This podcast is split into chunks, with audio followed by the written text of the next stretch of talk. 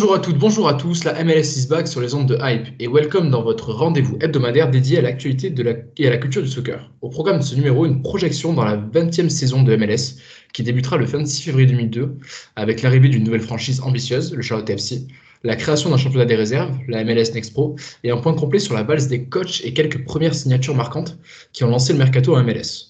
Mais avant de se lancer, laissez-moi vous présenter notre Team Hype du jour, à commencer par notre spécialiste des spécialistes, le créateur du média de référence Culture Soccer, Antoine Latran. Salut Antoine. Hello Ken, et bonne fête à toi et à tous les auditeurs. Merci beaucoup, bonne fête à tous. Euh, l'homme aux 50 matchs de MLS avec les New York Red Bull et Cincinnati. Salut Florian Valo. Salut Ken, salut à tous. Et celui qui connaît toutes les pépites de MLS et pleure leur départ beaucoup trop rapidement, Léo, le passionné derrière le compte du FC Dallas FR. Salut Léo. Salut Ken, salut à tous, bonne fête à tout le monde. Et voilà. Maintenant que les présentations sont faites, cap sur 2022, let's go. Well, you know, he's a part owner of Liverpool, so he's aware. I mean, he's he's yes, he is. You didn't know? I can't believe you didn't know this. I knew, but it's the wrong team. Après l'arrivée des Texans d'Austin en 2021, 2022 sera l'occasion d'accueillir une 28e franchise MLS avec les Charlotte FC, qui débutera à Washington DC le 26 février. Un club extrêmement ambitieux, détenu par le milliardaire David Taper, qui compte déjà plus de 15 000 abonnés et risque de faire parler de lui la saison prochaine. Euh, je ne peux d'ailleurs que vous conseiller de lire le reportage pour le temps du membre de la, famille euh, Maxime Aubin, qui est vraiment très intéressant. Euh, messieurs, je ne sais pas qu'est-ce que, qui veut commencer. Qu'est-ce que vous inspire cette nouvelle arrivée du Charlotte FC en MLS Antoine? Ouais, c'est une équipe intéressante parce qu'ils sont pour le moment dans un gros marché avec un, un propriétaire qui a l'air assez important. et je trouve que niveau stratégie pour le moment, que ce recrutement, ils ont l'air de s'inspirer un petit peu de ce que fait du Austin Euh, ils n'ont pas l'air d'être trop dans l'imprévu et dans l'improvisation comme l'avait été Cincinnati ou, ou, Nashville par exemple au début. Ils ont l'air d'être plutôt reposés avec un, entraîneur qui vient d'Amérique du Sud. Euh, donc clairement, ils suivent un peu les anciennes franchises, euh, des dernières franchises d'expansion pour euh, aller vers, ce marché-là. Et les signatures, pour le moment, étaient beaucoup faites également à l'intérieur de la MLS. Euh, ils ont dit qu'il y avait beaucoup qui allait être fait pendant l'été plutôt, là où il y a plus de joueurs euh, assez disponibles, euh, surtout dans les autres marchés. Mais pour le moment, ils se remplissent beaucoup avec, avec des joueurs d'expérience de MLS, un peu comme aussi l'année dernière. Et au niveau de, de la stratégie, j'ai trouvé assez calme, c'est assez marrant. Ils sont à Charlotte, apparemment, il y a beaucoup d'engouement autour de l'équipe. Comme tu l'as dit, ils, essayent de, de, vendre énormément de tickets et ils s'attendent à avoir un stade soldat pour le, pour le premier match. Mais ils sont pour l'instant assez calmes, je trouve, par rapport à, la hype qui était autour de dernière expansion, euh, notamment Austin la dernière, qui avait l'air d'être vraiment euh, de la ville. La Charlotte, c'est un peu plus calme, mais ils sont aussi dans un marché qui est un peu plus concurrentiel en termes d'équipe sportive. Un stade qui partageront avec euh, l'équipe de NFL des Carolina Panthers, qui ont du coup le même propriétaire. Euh, et donc, ouais, l'objectif dès le premier match, c'est de battre le record, en fait, tout simplement d'affluence de la MLS. Euh, qui est détenu par Atlanta avec 113 000. Et c'est du coup de les battre et d'avoir 75 000 supporters dès le premier match. Euh, Flo, toi, comment tu vois l'arrivée de cette franchise et comment on en parle un peu dans le microcosme MLS au niveau des joueurs, etc. C'est une franchise qui fait parler? Bah écoute, c'est une toute nouvelle franchise, on ne sait pas trop de quoi ils sont faits. Ils étaient en USL les années précédentes. Euh, ils ont recruté pas mal de joueurs d'expérience. Qui ont joué déjà en, réserve l'année dernière comme Fuchs et Brent Bronico qui avaient joué à MLS euh, une ou deux saisons. Euh, ils viennent de recruter à full de Columbus. Donc euh, voilà, je pense qu'ils ont compris que les expansions, ils ont toujours eu du mal défensivement et qu'ils sont en train de solidifier cette, défense avec des joueurs d'expérience d'MLS. Ils s'affolent pas, j'ai l'impression qu'ils ont un plan bien établi pour, bah, pour entrer dans cette ligue l'année prochaine. Et, et c'est vrai comme disait Antoine, il y a énormément d'engouement autour de cette équipe. Euh, ils ont fait pas mal de, petits événements pour, faire la sortie du, maillot, préparation des, les, préparatifs pour le, match d'ouverture, le stade et tout. Donc je pense qu'on peut s'attendre à un bel engouement et euh, en espérant qu'ils fassent une belle saison l'année prochaine. Et toi, un peu plus, euh, de manière un peu plus subjective, Charlotte, c'est quelque chose qui pourrait te faire kiffer? En mode, c'est une vie qui, intéresse les, joueurs de MLS ou, ou pour l'instant pas trop, c'est moins clinquant que Miami ou... Non, c'est un, belle, un bel état, hein, c'est une, belle, une belle région. Euh, il y a beaucoup de gens qui en parlent en bien. Il y a pas mal de choses à faire autour, j'ai l'impression. Euh, donc voilà, après, la vie, je la connais pas. Euh, c'est une toute nouvelle équipe. Tout va dépendre des installations qu'ils ont. Je sais pas. Mais au jour d'aujourd'hui, quand on voit toutes les équipes des MLS, elles, ont vraiment, elles ont vraiment un tout au niveau environnement. C'est vraiment le top pour travailler, que ce soit au niveau des installations, au niveau de la ville, au niveau de l'engouement qui est en train de se développer énormément. n'importe où tu iras en MLS, je pense que tu, tu prendras du plaisir à jouer. Ouais, d'autant que c'est ce que Maxime disait dans, dans, son article pour le temps. Euh, apparemment, c'est une ville assez jeune avec pas mal de, latinos. Donc, euh, il pense vraiment qu'il peut y avoir un engouement très très fort qui se crée autour de, de, l'équipe de, Charlotte. Euh, Antoine, euh, l'arrivée de Charlotte, c'est aussi euh, l'occasion de parler d'un mode qui est typique de la MLS. On a eu le droit à une nuit d'expansion draft. Euh, comment tu, expliques exactement ce système qui est vraiment très très particulier? Ouais, c'est assez marrant. Euh, c'est vraiment hérité de l'époque où la MLS était très ancrée dans les sports américains euh, lors des premières années de son existence. Et petit à petit, elle a un peu moins d'importance, mais ça reste toujours un, événement qui est assez folklorique, où en gros, chaque équipe de MLS peut protéger 12 joueurs de, son effectif, non inclus les, jeunes formés au club. Et Charlotte peut piocher dans tous ceux qui n'ont pas été protégés. Euh, donc c'est assez marrant parce qu'ils peuvent, euh, ça inclut pour les clubs existants des choix hyper stratégiques, savoir euh, est-ce qu'on va, on va protéger une grande star qui de toute façon sera pas prise parce que son salaire est trop haut, ou est-ce qu'on va protéger la jeune pépite sur lesquelles on a vraiment besoin. Il y a des, des choix cornéliens qui sont faits à chaque fois et ce qui est assez marrant, c'est qu'il y a beaucoup de joueurs qui sont extrêmement trahis quand ils ne sont pas protégés. Et Charlotte a pu donc choisir cinq joueurs euh, elle en a tradé deux parce que dernièrement, c'est aussi un bon moyen d'aller euh, parler aux autres clubs et de leur demander euh, s'il y a des joueurs dans lesquels ils sont intéressés et de pouvoir leur échanger de l'argent d'allocation en échange de ces pics. Et ouais, Charlotte a fait ça de façon assez intelligente. intelligente pardon. Donc sur les cinq pics, il y en a deux qui ont été tradés et trois qui sont restés. Mais c'est quelque chose qui est utile pour la première année pour aller chercher des vétérans MLS qui vont peut-être solidifier ton, ton effectif, mais de mémoire, il y a très peu de pics qui ont vraiment euh, changé l'histoire d'une franchise. Avant, il y en avait 10, maintenant il y en a plus que 5. Euh, ça montre un petit peu à quel point c'est de moins en moins important, un peu comme tous les aspects folkloriques finalement du sport américain en MLS, c'est important de descendre.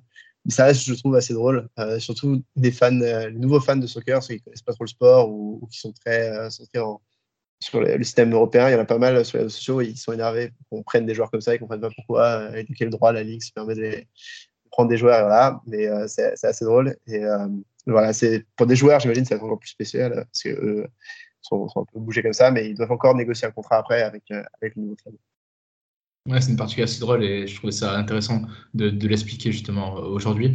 Euh, au niveau de l'entraîneur, on l'a vite fait évoqué, il aurait fallu que Nicolas Cougo soit avec nous, c'était un entraîneur espagnol avec un jeu très offensif apparemment, qui a gagné la Copa Sudamericana euh, avec euh, le club vénézuélien d'Independiente del Valle, c'est Miguel Ángel Ramirez. Euh, Flo, ça t'évoque quelque chose, euh, ce coach? Ouais, euh, on les avait joués en fait en prépa il y a deux ans avec New York Red Bull. C'est un coach qui aime bien, qui aime bien la possession. Euh, ils étaient venus chez nous euh, au centre d'entraînement et avec aimait bien repartir de l'arrière avec le gardien qui joue au pied, ballon qui passe par la défense et qui circule vers le haut en, possession de balle. voilà, bon, on, le, on, leur a fait mal parce que voilà, la Red c'est très pressing, euh, aller l'avant tout de suite, donc ça, on les a un peu mangés vers la fin. Mais c'est vrai qu'ils étaient en prépa, ils ont tenu 45 minutes, ils ont fait tourner avec le ballon. Donc on peut s'attendre à Charlotte avec du jeu bah, qui repart de l'arrière, avec des combinaisons, jeu au sol, euh, possession. Normalement, hein, après, peut-être qu'il a changé, je sais pas, mais nous, quand on l'avait joué, c'était son style de jeu. Ouais, apparemment, c'est un peu la même chose. Et niveau joueur, du coup, on l'a dit rapidement, la star pour l'instant, c'est Christian Fuchs, l'Autrichien qui a été champion avec Leicester, que tout le monde connaît un petit peu. Euh, sinon, on recrue, il y a eu du Ordi Rena, le Péruvien de DC, Harrison Afoul, Jalen Lindsay, des joueurs assez expérimentés de MLS, donc du coup, ça commence à faire un effectif assez cohérent. Euh... Ouais, ouais, on peut. La c'est celui qui, qui, ressort un peu aussi, c'est leur attaquant de 19 ans euh, qui vient de l'international euh, chez U20, qui s'appelle Vinicius Melo. Euh, je l'aime pas du tout, mais c'est un petit peu celui sur lequel il y avait un, peu de hype. Et euh, dans l'expansion draft, je trouve que peut-être que, enfin, je sais pas si Léo aussi, euh, tu penses pareil, mais le, le, nom qui revenait le plus, c'était Anton Walks, surtout la défense centrale d'Atlanta, qui est assez intéressant. Et il y a le gardien, ils sont allés chercher pour le moment Pablo Cisnega de LAFC, qui est super pendant quelques années, mais c'est pas le meilleur gardien de la ligue mais euh, ça reste euh, un pic intéressant. Et si, je pense que s'il ne trouve pas mieux, c'est lui qui commencera. Euh, mais ça ne m'étonnerait pas qu'il recrute un gardien, mais ça serait peut-être euh, lui qui commencerait dans les buts prochain Léo, qu'est-ce qu'elle t'évoque cette franchise de Caroline du Nord, bien loin du Texas? Bah, Elle m'évoque pas mal de choses parce qu'en fait, elle me fait penser à une Cincinnati, euh, mais en version améliorée. C'est-à-dire que Cincinnati avait eu cette idée d'aller chercher pas mal de joueurs euh, bah, intéressants de la MLS, des joueurs de second couteau qui étaient intéressants.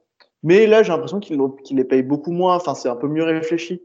Et puis, euh, bah, ce qui était drôle, c'est à tenir à souligner, c'est qu'ils ont recruté, enfin, ils ont, ils ont signé Jalen Lancy, un défenseur, et ils l'ont signé en contrat homegrown. Donc, c'est quand même euh, la première fois qu'une franchise arrive direct en MLS et signe un joueur en contrat homegrown. Mais euh, voilà, sinon après, euh, bah, on va voir. Hein, c'est comme tout, hein, c'est comme Austin. Austin, ça donnait beaucoup envie quand on lisait Yordi, euh, le père Reina et d'autres. Euh, et puis après, on a vu que sur le terrain, c'était un peu plus compliqué. Là, on va voir, bah, on va voir la patte du coach, on va voir, euh, voir les joueurs comment ils se débrouillent, et puis, euh, puis on verra bien. On verra bien comment ça va se passer. En tout cas, ce sera à coup sûr une des équipes à suivre de ce début de saison en MLS. Euh, mais ce ne sera pas la seule nouveauté, puisque la MLS a aussi créé un nouveau championnat, une sorte de réserve, la MLS Next Pro, dont nous allons parler maintenant. À l'image des clubs européens, les franchises de MLS disposeront d'un championnat pour leurs réserves. C'est en quelque sorte comme cela qu'on peut décrire la MLS Next Pro. Euh, alors, quelles conséquences euh, cette annonce aura pour la MLS, pour les jeunes joueurs américains, euh, pour les autres ligues aussi en dessous de la MLS C'est la question que je vous pose. Donc, messieurs, je sais que vous avez un, un avis assez partagé sur la question. Antoine, est-ce que tu veux commencer? Ouais, juste pour la présenter un petit peu. Enfin, au début, on, pensait que ça allait être une ligue euh, U23, euh, surtout en gros pour euh, les jeunes qui sont en formation, mais aussi peut-être les draft picks du collège qui rejoignent les équipes et en fait un petit peu remplacer ce qu'il y a. En fait, c'est ceux qui sont déjà dans les équipes réserves de MLS, parce que maintenant la MLS, la plupart des franchises MLS sont déjà des équipes réserves qui étaient en USL, qui est la USL Championship, qui est la deuxième division. Mais cette division, apparemment, la MLS veut l'avoir plus comme une deuxième équipe qu'une équipe réserve, en fait. C'est-à-dire que c'est plus une, une équipe où il y aurait euh, peut-être aussi des, certains vétérans, il n'y aurait pas que des U23, ce serait pas qu'une ligue de jeunes. Euh, maintenant, ça fait en sorte que euh, déjà toutes les ligues réserves, euh, toutes les les équipes réserves partent de la USL, euh, ce qui est une bonne opportunité, je dirais, pour la USL euh, de, s'augmenter son marché, euh, de, faire un meilleur produit sur le terrain, parce que c'est souvent des stades vides, les réserves MLS, mais c'est souvent des équipes de jeunes qui se faisaient, euh, pas tout le temps, mais assez souvent piétiner par les, équipes les plus aguerries du USL. Euh, donc voilà, ça va créer un petit peu un changement de ce côté-là. Euh, la USL du coup n'est plus qu'à 27 clubs l'année prochaine, ce qui est aussi pas trop mal parce qu'ils ils avaient beaucoup trop de clubs, c'était un peu compliqué logistiquement. Euh, là, ils se concentrent un petit peu sur l'essentiel. Euh, maintenant, pour la MLS Next Pro, il y a encore des clubs, euh, des réserves comme Los Angeles notamment, ou les Galaxy par exemple, ou les New York Red Bulls qui seront encore en USL l'année prochaine et qui rejoindront la MLS Next Pro que l'année prochaine, parce que, qu'en 2023, parce qu'il y a un petit peu de réorganisation. Et ce qui est marrant, c'est qu'on peut voir cette année, là, en 2022, la MLS Next Pro, il y aura déjà une équipe, par exemple, pour Saint-Louis, qui rejoint euh, pourtant la MLS qu'en 2023. Euh, par contre, de l'autre côté, donc voilà, Saint-Louis très organisé. Par contre, de l'autre côté, au niveau des organisations, on peut penser notamment à, Montréal, qui est la seule franchise qui n'a pas annoncé qu'elle rejoindrait la, la MLS Next Pro euh, dans le futur. Euh, on ne sait pas encore trop ce qui se passe de ce côté-là, euh, mais ça montre un peu la désorganisation de, Montréal. Euh, et voilà, c'est une ligue en gros de développement euh, qui sera en, en D3 euh, en termes de, comment la, fédération de soccer va organiser tout ça. Euh, c'est un sacré pari de la MLS parce que ça va coûter de l'argent euh, et ce sera un peu compliqué à, à attirer quand même de l'attention dessus. Euh, la USL gagne en attention grâce à ses grosses franchises, mais la MLS Next Pro a vraiment peu de choses pour elle. Maintenant, les droits télé seront négociés avec ceux de la MLS l'année prochaine. Donc, ça sera sûrement quelque chose qu'on pourra retrouver sur les plateformes en ligne en termes pour les fans. Et justement, qu'est-ce qui a motivé ce choix en fait de la MLS Je pense que c'est le fait déjà que euh, pour rentrer en USL, il faut payer un, certain prix. Alors, euh, il me semble que la D2 pour, la USL Championship, là où la plupart des réserves sont, euh, c'est 10 millions de dollars. Et la USL League One, la troisième division, c'est autour d'un million, un million cinq, euh, si mes souvenirs sont bons. Donc déjà, il y a peut-être ça. Les coûts sont aussi assez forts, j'imagine, pour, pour essayer de rivaliser avec les meilleures équipes du USL. Parce qu'il y en a qui ont des sacrés budgets et il y a des équipes réserves qui se faisaient juste piétiner chaque semaine. les New York Red Bulls sont une des rares qui arrivaient notamment à, chaque saison à, avoir un bon niveau. Ben, il y en a, c'était Seattle notamment, à part l'année dernière, c'était catastrophique chaque année, ils se faisaient piétiner par des vétérans de 30 ans. Euh, et donc, c'est peut-être pas le meilleur moyen pour tes jeunes de 18 ans, 19 ans de, de. Euh, même si c'est discutable, encore une fois. Euh, je pense que c'est vraiment juste l'idée de l'AMS qui veut tout contrôler. Elle ne veut pas être euh, forcément sous, le, sous le, le parapluie de, tous les, de la USL et de tous les problèmes que peut avoir l'USL ou toutes les décisions que peut prendre la, la USL.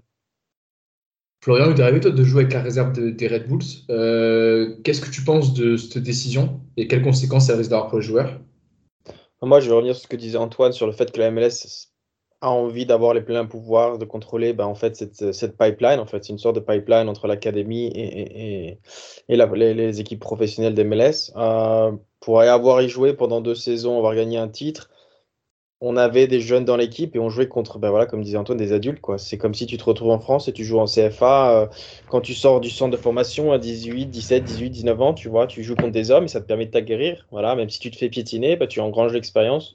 Donc pour moi, je pense que ça va créer un espèce de, de, ben, de, palier entre bah, les, les, jeunes et les pros parce que voilà, les, les jeunes vont jouer contre jeunes. Euh, et, il y aura plus cette ces, ces, ces, matchs contre des, des, joueurs aguerris, expérimentés, plus physiques, et ils auront du mal à s'aguerrir et à arriver au niveau plus rapidement.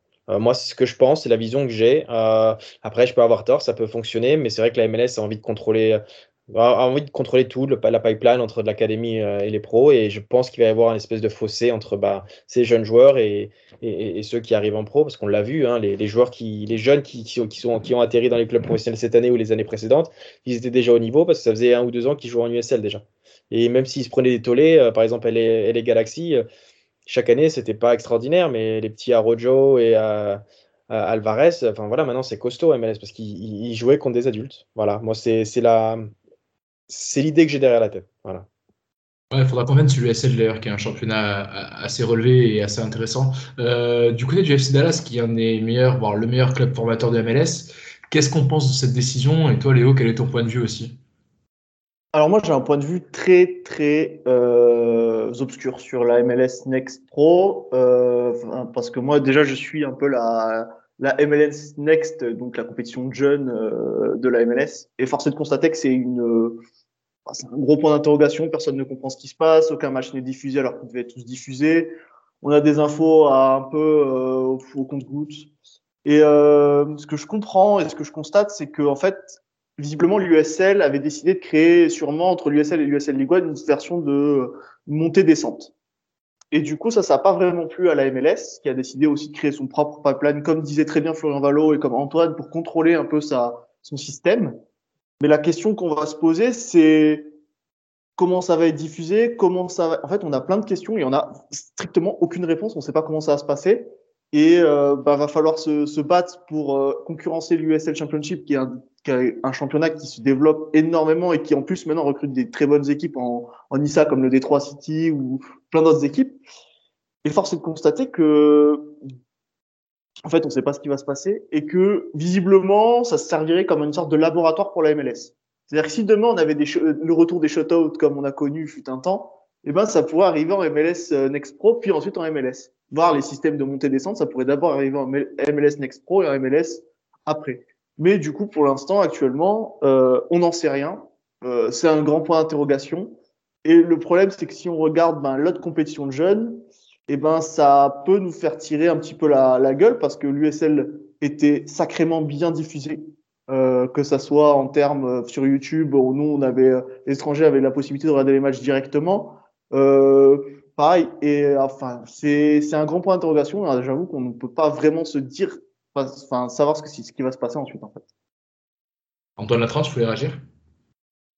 Euh, Ouais, déjà, c'est vraiment, ça, je trouve ça, on dirait que ça a été fait un peu aussi dans l'improvisation et la, trop vite. Euh, notamment, euh, je trouve que la, la police est, est, dégueulasse. Le logo est très moche. Et le, tout ça a été envoyé sur Twitter un petit peu comme ça en fin de saison, euh, mais sans qu'il y ait. Il y avait des rumeurs, mais ça a été fait extrêmement rapidement avant le début de saison l'année prochaine. Il y a autre chose, c'est que euh, cette ligue est censée aussi accueillir des clubs indépendants. Là, il n'y en a qu'un seul. C'est un club à Rochester euh, qui est propriété de, Jamie Vardy, notamment. Euh, et c'est étonnant parce qu'on dirait que, en fait, c'est normalement euh, l'idée, c'est que ça, tu concurrencerais la, la, USL pour des franchises. C'est-à-dire que Rochester et Jamie Vardy ont eu la possibilité entre, disons, la USL et, la MLS Next Pro. Mais ça n'a pas été le cas. Et donc, on ne sait pas trop pourquoi. Pourquoi Rochester est le seul club qui est indépendant qui a choisi la, MLS Next Pro Est-ce que les autres vont préférer juste la USL Du coup, qu'est-ce que la MLS Next Pro attire de plus que la USL, à part le côté euh, développement? Donc, il me semble que pour un club comme Rochester, c'est clair, le club a été clairement fondé, il a été racheté, mais refondé en, entre temps. Mais clairement, dans le seul but de développer des talents euh, dans cette euh, région qui est près de New York. où il y a énormément de talents possibles. Donc Jamie Vardy, j'ai l'impression qu'on va en fait juste faire de ce club une sorte de, mi-académie, mi-semi-pro qui va ensuite revendre les joueurs. mais ça pose la question, oui, est-ce qu'il y aura d'autres clubs indépendants? Sinon, pourquoi il y en a un seul? C'est extrêmement étrange. Et on ne sait pas non plus s'il faut payer pour entrer dans cette ligue, euh, contrairement à la, USL notamment. Euh, on il y a beaucoup de points d'interrogation encore et beaucoup de détails qui ne sont pas officiels. Oui, bah écoutez, on va revenir un petit peu plus tard dans la saison quand on aura plus d'informations et quand ce sera mis en place sur, euh, quand on pourra avoir un peu plus clair sur, sur les conséquences de ce ligue. En attendant, on va faire un petit point sur le mercato américain où ça a déjà pas mal bougé. La valse des coachs touche à sa fin et de Robert Berich à Ricardo Pepi, les premiers transferts et les grosses rumeurs ont animé le mois de décembre. Les franchises non plus n'ont pas été épargnées par les fins de contrat. Bref, de Kansas City à Toronto, en passant par New England, ça a déjà pas mal bougé. Euh, les gars, qu'est-ce que vous avez retenu de plus marquant, que ce soit comme coach euh, ou comme trade pour l'instant Tel Flo, je sais pas si tu veux commencer. Allez, je commence et puis euh, je vais devoir quitter malheureusement. Mais bah, ce qui ce qui m'a pas surpris, voilà, Cincinnati a annoncé son coach. Euh, comme je l'avais un peu signalé, ça allait être euh, un gars de Philadelphie, donc c'est l'assistant coach euh, qui a déjà commencé à faire venir bah, des joueurs avec qui il a, il a, il a, il a coaché, comme le, latéral droit jamaïcain Powell, je crois, c'est ça. Que je me trompe pas, ils ont récupéré le gardien, le deuxième gardien d'Atlanta.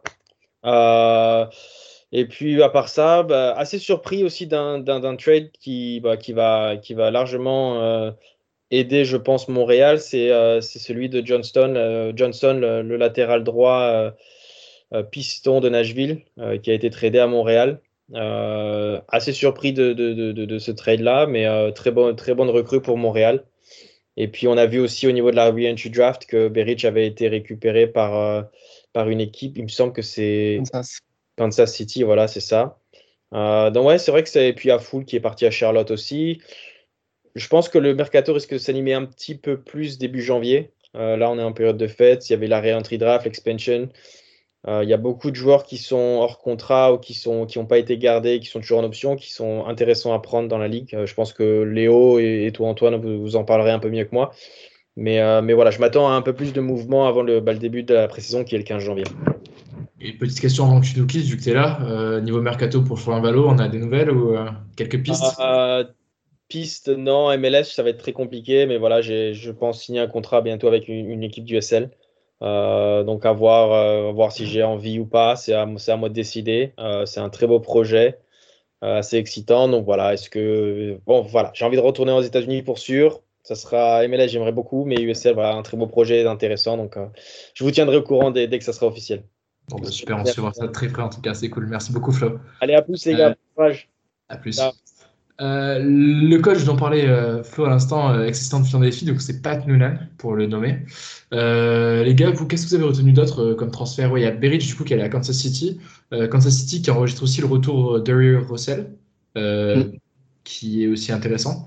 bien renforcé. Il y a New England aussi qui s'est beaucoup renforcé, mine de rien, avec deux internationaux américains qui connaissent bien Bruce Arena. je vous laisse pour Average, c'est intéressant parce qu'il faut encore qu'il. En fait, c'est la re-entry draft, c'est une nombreuse draft qui est entre les deux. Et euh, pour euh, le premier tour, tu n'as pas renégocié les contrats, mais pour le deuxième, oui. Donc en fait, il a été choisi par, euh, par City, mais je ne sais pas encore s'ils ont négocié un contrat ensemble et s'il il est sûr qu'il soit là l'année prochaine. donc c'est pas, pas dit en fait que, que sera finalement à Kansas City.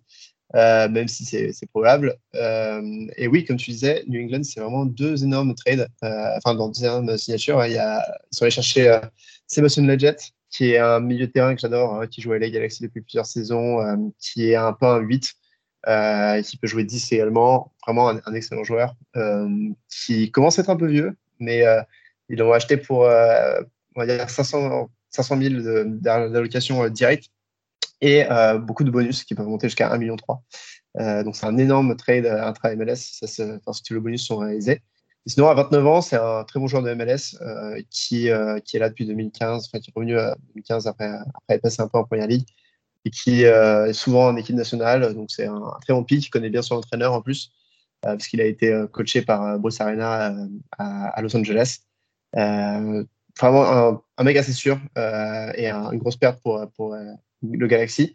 Ils sont aussi allés chercher euh, Omar Gonzalez, qui est un ancien joueur également de Bossa Arena et qui était à Toronto maintenant, qui est un peu plus vieillissant, mais qui reste un, bon défenseur central. sinon, dans les autres gros départs, il y a Jonathan Dos Santos qui est parti du LA Galaxy. donc là, ça lui libère également une place de joueur désigné, ce qui peut être intéressant à voir au Galaxy.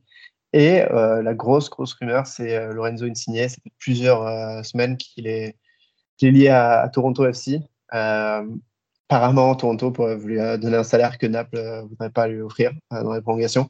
C'est Fabrizio Romano, le fameux journaliste qui en parle très souvent.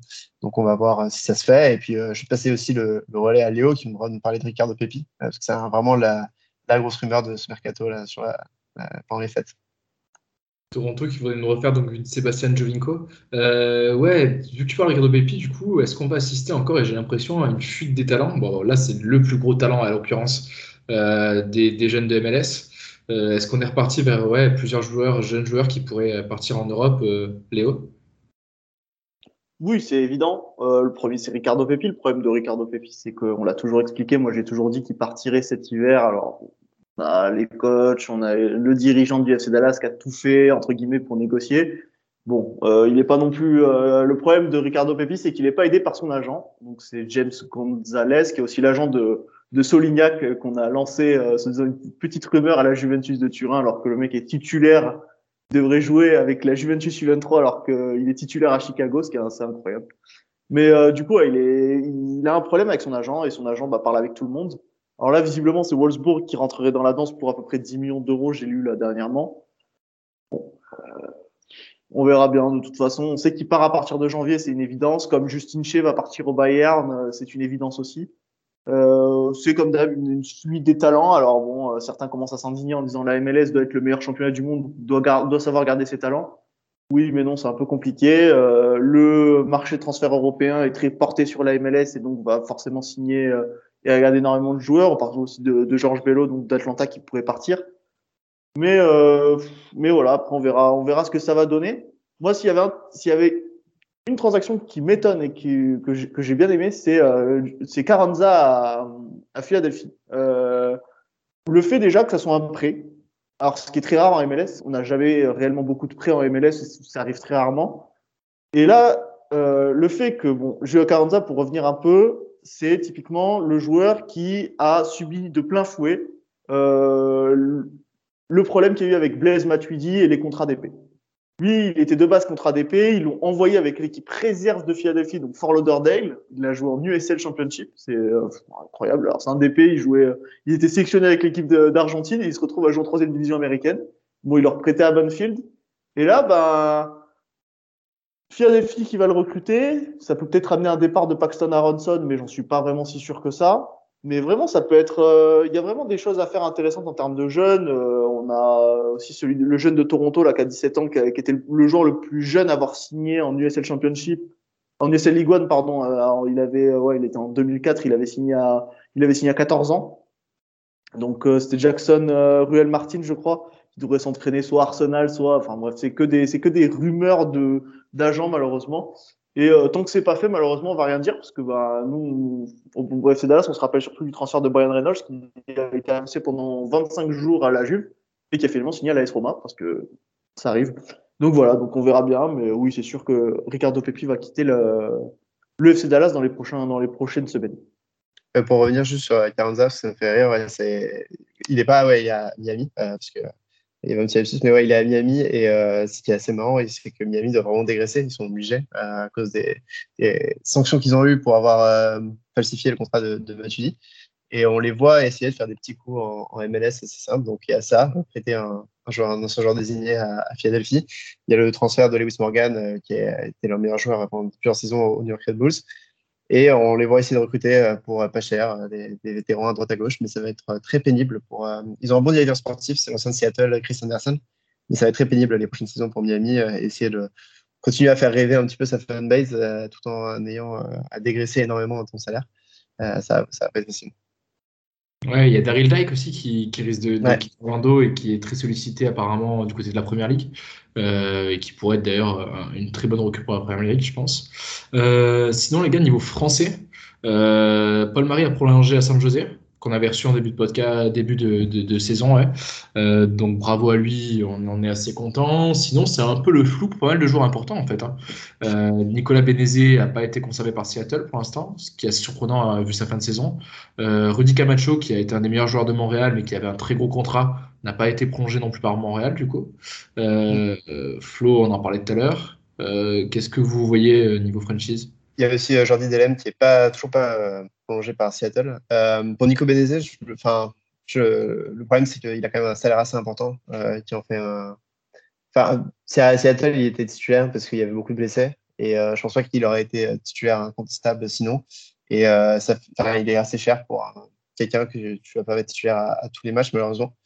Mais sinon, ouais, Paul Marie, c'est entièrement mérité et c'est cool parce que chaque saison, il joue de plus en plus. Là, avec San Jose, il a, enfin, il a marqué un magnifique but cette saison, etc. Donc, c'est cool de voir euh, prolonger un petit peu MLS. Et euh, on aura peut-être des nouveaux hein, qui arriveront euh, en cours de saison. Donc, c'est plutôt cool et on verra aussi où Florian finit par signer.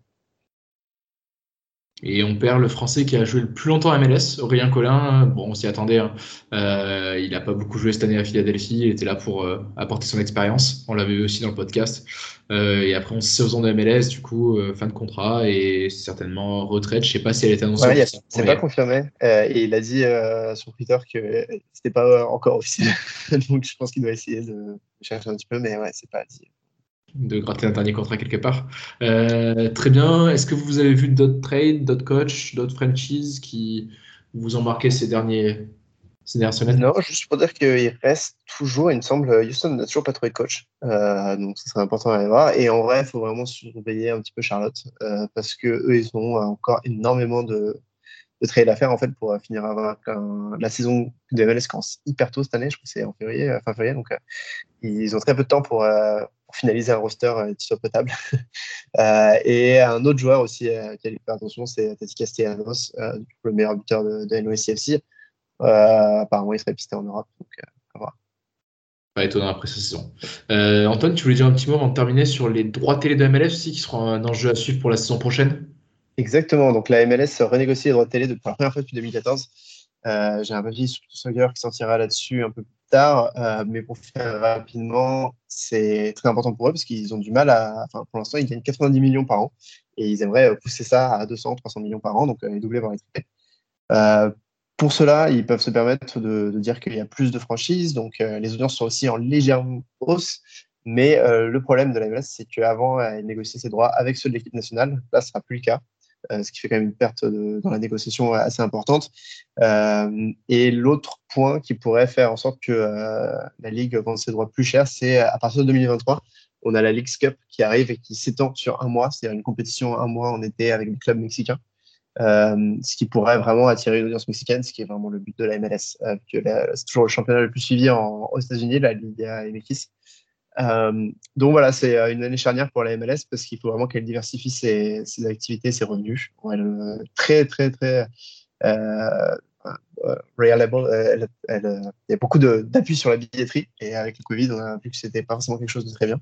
Et donc, les droits télé sont très importants pour la Ligue pour survivre. On y regardera avec attention ton papier sur Culture Soccer. D'ailleurs, il faut aller lire avec attention tous les papiers de Culture Soccer. Qui sont, qui sont excellents à chaque fois. Euh, messieurs, un grand merci pour votre expertise. J'espère que ce podcast Hype MLS vous aura plu. En tout cas, n'hésitez pas à réagir et à prolonger les débats sur les réseaux sociaux de Hype Tour Media et à nous écouter sur Deezer, Spotify ou Apple Podcast. Je vous souhaite un très bon début d'année 2022 et vous donne rendez-vous très prochainement. Vive le soccer!